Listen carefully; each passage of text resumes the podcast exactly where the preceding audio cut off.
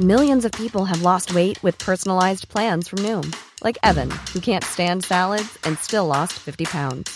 Salads, generally, for most people, are the easy button, right? For me, that wasn't an option.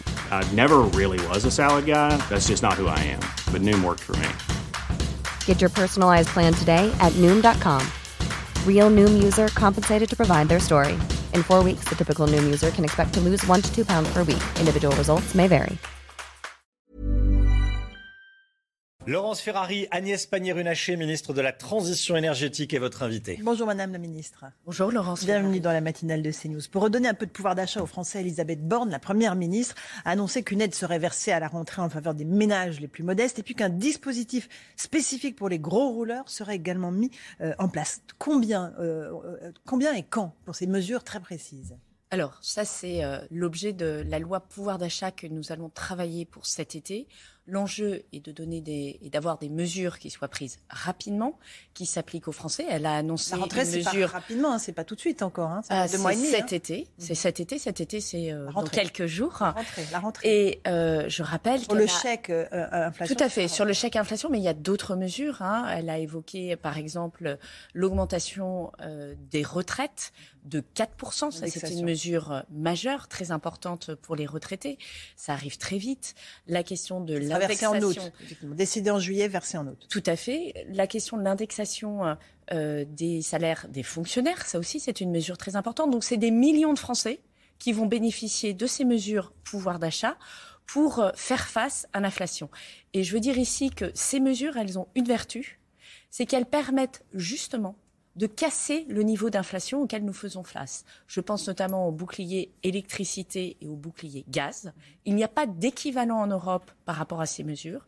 Et aujourd'hui, la France a une inflation de 5,1, 5,2%. C'est énorme par rapport à ce à quoi on a été habitué ces dernières années. Mais ailleurs, c'est de l'ordre de 8 à 10% chez nos voisins les plus proches, jusqu'à 20% dans les pays baltes. Donc c'est ça aussi la logique de cette Et politique. ce bouclier sera prolongé jusqu'à quand euh, sur le le gaz et l'électricité?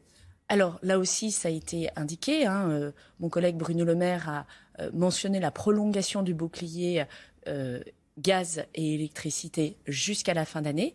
Et nous ferons le point à l'automne en fonction de l'évolution du prix du gaz, de l'électricité euh, et de l'inflation en général pour voir quelles sont les mesures qui doivent être prises pour protéger le pouvoir d'achat des Français. Parmi vos missions, euh, vous avez beaucoup dit que vous êtes euh, celle qui devait sortir la France des énergies fossiles avant 2050. Le problème, c'est que là, on est en train de financer massivement euh, le pétrole avec la ristourne de 18 centimes d'euros à la pompe. Comment est-ce que vous allez vous y prendre alors qu'on a un tel niveau de dépendance, euh, évidemment, aux, aux hydrocarbures Alors, d'abord, la France est en moyenne dépendante des hydrocarbures, mais moins que d'autres s'agissant de la production d'électricité. Et ça, c'est très important. On le sait, sur le gaz russe, nous sommes dépendants de, à seulement, c'est beaucoup, mais à seulement 17%. Et pourquoi? Parce que nous avons une électricité nucléaire très importante, une électricité qui vient des barrages, euh, qui est très importante aussi, et des énergies renouvelables. Donc premier enjeu, produire plus d'électricité d'origine nucléaire ou des énergies renouvelables. Et ça va être là aussi l'enjeu du projet de loi euh, d'urgence pour accélérer les projets de production d'électricité renouvelable. Deuxième sujet, comment vous et moi arrivons à nous passer euh, des énergies fossiles, c'est-à-dire euh, comment on peut aider les Français à changer de chaudière, fuel ou gaz, à changer de véhicule et à plutôt passer sur des véhicules électriques ou à minima bas carbone. Et là aussi, hein, nous sommes actifs depuis cinq ans. Je rappelle que plus d'un million de ménages a profité euh, de la prime rénov qui leur a permis euh, de euh, faire des travaux dans leur passoire relativement thermique. peu, vous me l'accorderez, sur l'ensemble de la population Oui, mais française. c'est très important en matière d'émissions de gaz à effet de serre et c'est très important en matière euh, chauffage. de chauffage et euh, de sortie des énergies fossiles.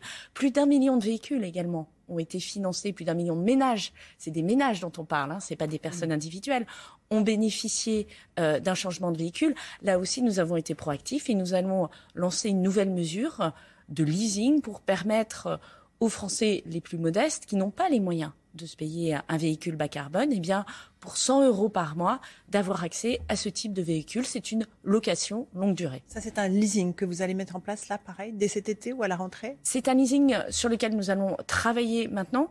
L'enjeu, c'est de disposer euh, des véhicules. hein. C'est une promesse de campagne. Elle sera tenue. Euh, quelles sont vos priorités Alors, vous parliez de cette loi, cette loi qui va arriver très très vite devant le Parlement si la majorité est accordée à la majorité présidentielle. Quelles sont vos priorités? Mes priorités, elles sont de quatre ordres.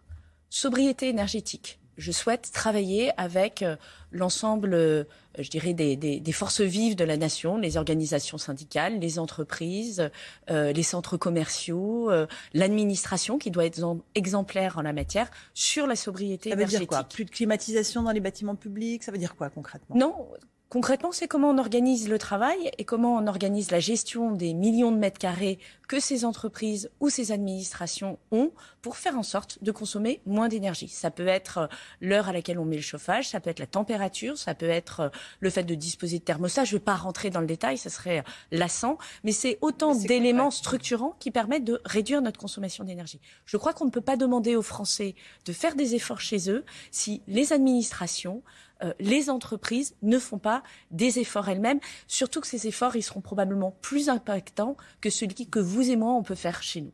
La deuxième chose, c'est l'efficacité énergétique. Là, c'est à usage égal, j'ai un chauffage, il chauffe à 19 degrés, j'ai le chauffage qui consomme le moins d'énergie fossile. Et donc, je bascule sur l'électrique quand c'est possible. Et là, c'est toutes les mesures d'accompagnement type prime rénov que nous avons. Troisième sujet, c'est les énergies renouvelables. Comment produire plus d'électricité avec des éoliennes marines, des éoliennes terrestres, du photovoltaïque, éventuellement de l'énergie pour se chauffer avec de la géothermie. Autant d'éléments sur lesquels nous avons beaucoup de projets en France, contrairement à ce qu'on peut penser, beaucoup de projets, mais nous mettons deux fois plus de temps pour les mettre en service. Complexité administrative, procédure devant le juge. Et c'est sur ce sur quoi nous voulons travailler dans cette loi d'urgence climat sur lequel nous allons accélérer imposer, par exemple, des éoliennes à une région qui n'en veut pas, euh, comme la région des Hauts-de-France Parce que précisément, lorsque vous imposez, vous avez des procédures contentieuses. Et donc tout l'enjeu, c'est au contraire de prendre en compte la partie de, dialogue avec les citoyens, mais de le faire dans le bon ordre. Si j'arrive avec un projet tout ficelé, comme parfois ça arrive, et je dis aux citoyens, donnez-moi votre avis, les citoyens répondent, bah, vous êtes gentil, mais comme tout est ficelé, en réalité, vous faites semblant de me, de me consulter, vous ne me demandez pas mon avis. Si j'arrive avec un projet où il y a des marges de manœuvre, on peut bouger le projet de quelques kilomètres, la forme, le contenu, la hauteur, alors là, il y a une vraie association des citoyens. Et deuxième élément, je vais vous donner un exemple tout bête. Vous avez euh, des sites d'éoliennes terrestres qui sont installés depuis plus de 20 ans ou à peu près 20 ans. Ces sites-là arrivent entre guillemets en fin de vie. Eh bien, on peut penser qu'on peut les rééquiper avec des matériaux, des équipements qui sont plus modernes, éventuellement avec du photovoltaïque, sans refaire toute l'instruction du dossier depuis le début parce que, eh bien, ce site existe et donc c'est pas tout à fait la même chose que d'installer des éoliennes euh, au milieu d'un champ qui n'est pas artificialisé.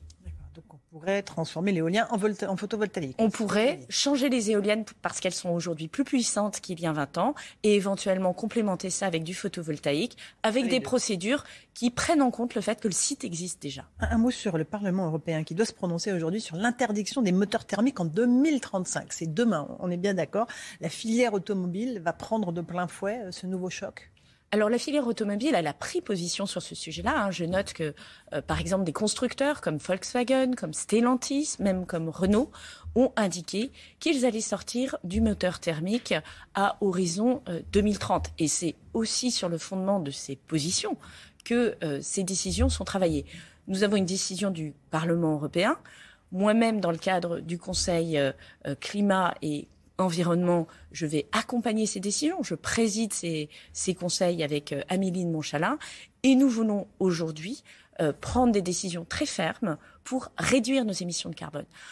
Je crois que ce gouvernement, il a du courage et de l'honnêteté. Du courage parce qu'il fait les choses et il prend des décisions difficiles. L'honnêteté parce qu'on dit les choses. Et c'est la grande différence peut-être avec euh, Marine Le Pen et Jean-Luc Mélenchon qui n'ont pas le courage de nommer les choses on ne prend, il n'affirme aucune décision qui irait, euh, qui ferait du, qui serait difficile, et ils n'ont pas l'honnêteté, par exemple, de reconnaître qu'on ne peut pas euh, faire la transition énergétique, qu'on ne peut pas se passer de nucléaire et d'éolien. Juste pour revenir sur ces histoires de moteurs thermiques, euh, quelle est la position de la France? Parce que d'abord, les Français, je crois, n'ont pas été consultés a priori sur ce sujet-là. Est-ce que ça veut dire qu'en 2035, ce sera l'arrêt de la production des moteurs thermiques et qu'on pourra toujours utiliser des voitures à moteur thermique Quelle est la position de notre pays? Alors, la position de notre pays, elle est très claire. Elle a été euh, portée euh, par les différents ministres. Nous sommes en accord avec l'ensemble de ce paquet qui est le paquet le plus ambitieux en matière climatique, euh, je dirais, au plan mondial. Et l'engagement du président de la République pour porter ce paquet est très fort. Euh, les nous Français sommes... pas été consultés là-dessus, on est d'accord les Français sont euh, parfaitement conscients. Ça fait plus d'un an que ce paquet est sur la table, discuté, négocié. Et évidemment, les filières ont été euh, consultées. Et ce sont les véhicules produits. C'est-à-dire que les Français n'achèteront plus de, monnaie, de, de véhicules thermiques, mais pourront évidemment, neufs, mais pourront évidemment utiliser leurs propres véhicules. Ça, c'est très clair. Les voitures d'occasion pourront continuer à être euh, donc revendues, même si elles ont un moteur thermique. Alors, de 2035. C'est la mise sur le marché. Donc, c'est les véhicules qui sont mis sur le marché, qu'ils euh, soient euh, voilà, thermiques ou hybrides rechargeables. Euh, comment s'organisent les choses entre la Première ministre Elisabeth Borne, vous-même, Amélie de Montchalin, transition écologique, transition énergétique, et en plus on l'a appris un secrétaire général à la planification écologique, Monsieur Pellion. Qui va décider de quoi en fait? Qui va faire quoi? On ne comprend pas grand-chose à cette organisation. En fait, c'est une organisation très simple. Le président de la République et la Première ministre décident rien de nouveau sous le soleil. Ils ont deux ministres qui ont chacun des portefeuilles. Moi qui suis en charge de l'énergie et donc de la sortie des énergies fossiles. Amélie de Montchalin qui doit accompagner les territoires sur les enjeux écologiques, la gestion de l'eau par exemple, euh, la question de la pollution de l'air, euh, la question euh, de l'utilisation des terres et de l'artificialisation. Ce sont des sujets très concrets qui s'incarnent sur les territoires et c'est pour ça qu'elle a aussi ce levier de cohésion des territoires et de travail avec euh, les euh, collectivités locales. C'est clair dans vos têtes, en tout cas. C'est clair dans la répartition. C'est clair dans la répartition. on a du mal à comprendre. C'est clair dans la répartition et surtout, on a l'air de découvrir que euh, la première ministre est la patronne du travail interministériel. Je pense que de ce point de vue-là, c'est tout à fait logique. Ce qui est important, c'est que spécifiquement, il est dit que sa priorité, c'est la transition écologique et énergétique. Et donc, à ce titre, elle attend de chaque ministre, au-delà d'Amélie de Montchalin et de moi-même, une feuille de route dans laquelle chacun aura des objectifs en matière de transition écologique. Ces objectifs, ils doivent être cohérents et ambitieux, cohérents entre eux, ambitieux, et c'est pour ça que nous avons une, un secrétariat général, comme nous l'avons pour aligner nos positions européennes, ou un secrétaire général de gouvernement. Tout ça fonctionne très bien euh, sur l'Europe et sur les décisions gouvernementales. Eh bien, c'est la même chose sur les enjeux de transition euh, énergétique et écologique, avec un alignement pour s'assurer qu'à chaque fois, les positions sont cohérentes et les ministres qui ont des objectifs les atteignent. Alors, euh, comme euh, d'autres ministres, vous êtes engagés dans les législatives pour soutenir les candidats. Vous n'êtes pas vous-même euh, candidate. Est-ce que la perspective que la NUPES de Jean-Luc Mélenchon fasse un score important, voire vise une majorité à l'Assemblée, est quelque chose qui vous inquiète? Je crois surtout qu'il faut dire aux Français qu'il faut donner une majorité à Emmanuel Macron. Aujourd'hui, si l'on veut que euh, le programme que porte Emmanuel Macron, qui est un programme autour de quatre priorités essentielles pour les Français, le pouvoir d'achat, la santé, l'école et la transition écologique, se fasse, il faut donner une majorité à Emmanuel Macron. Je ne crois pas une minute que M. Mélenchon soit capable de porter les ambitions françaises. Il est extraordinairement ambigu par rapport à la Russie. Et je ne pense pas que ce soit l'intérêt de la France de se jeter dans les bras de Vladimir Poutine comme il, laisse, euh, il le laisse penser. Je ne crois pas que ce soit l'intérêt de la transition écologique que nous sortions du nucléaire, alors qu'aujourd'hui, c'est ce qui fait que nous avons une électricité à 90% décarbonée. Et j'aimerais qu'il nous explique comment il le fait sans provoquer de blackout, c'est-à-dire d'incapacité à fournir de l'électricité aux Français.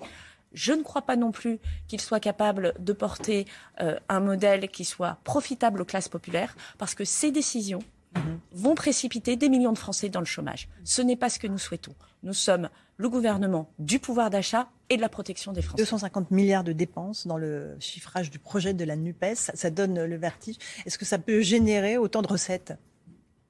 Mais bien sûr que non, parce que ce sont euh, des dépenses à fond perdu, ce sont des dépenses qui détruisent euh, le tissu euh, des entreprises, le tissu industriel. Moi, vous savez, j'ai été ministre en charge de l'industrie.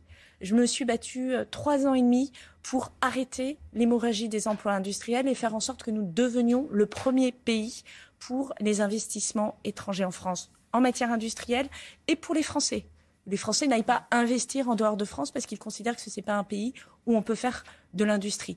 Nous avons réussi avec le président de la République. C'est ça qu'on veut remettre en cause notre souveraineté, notre capacité à maîtriser notre destin, euh, notre capacité à créer de l'emploi qui euh, permet de, créer des richesses sur les territoires. Le programme de Jean-Luc Mélenchon euh, est, un, euh, est une catastrophe pour la France et je pense que les Français l'ont bien compris. Je crois qu'il faut aussi dire que NUPS, c'est une fiction normative. Les euh, groupes de gauche ont déjà dit qu'ils allaient chacun siéger dans son coin. Cela ne ressemble à rien. Et puis, dernier point, on n'élit pas Jean-Luc Mélenchon Premier ministre. A fortiori, quelqu'un qui n'a pas été capable d'être au second tour et qui n'est pas candidat aux législatives. Et donc, euh, ça sera toujours le président de la République qui fera le choix du Premier ministre. Là aussi, on vit sur des mensonges. Monsieur Jean-Luc Mélenchon ment. Merci. Agnès Pannier-Runacher d'être venue ce matin dans la matinale de CNews. À vous, Romain Desarmes, pour la suite.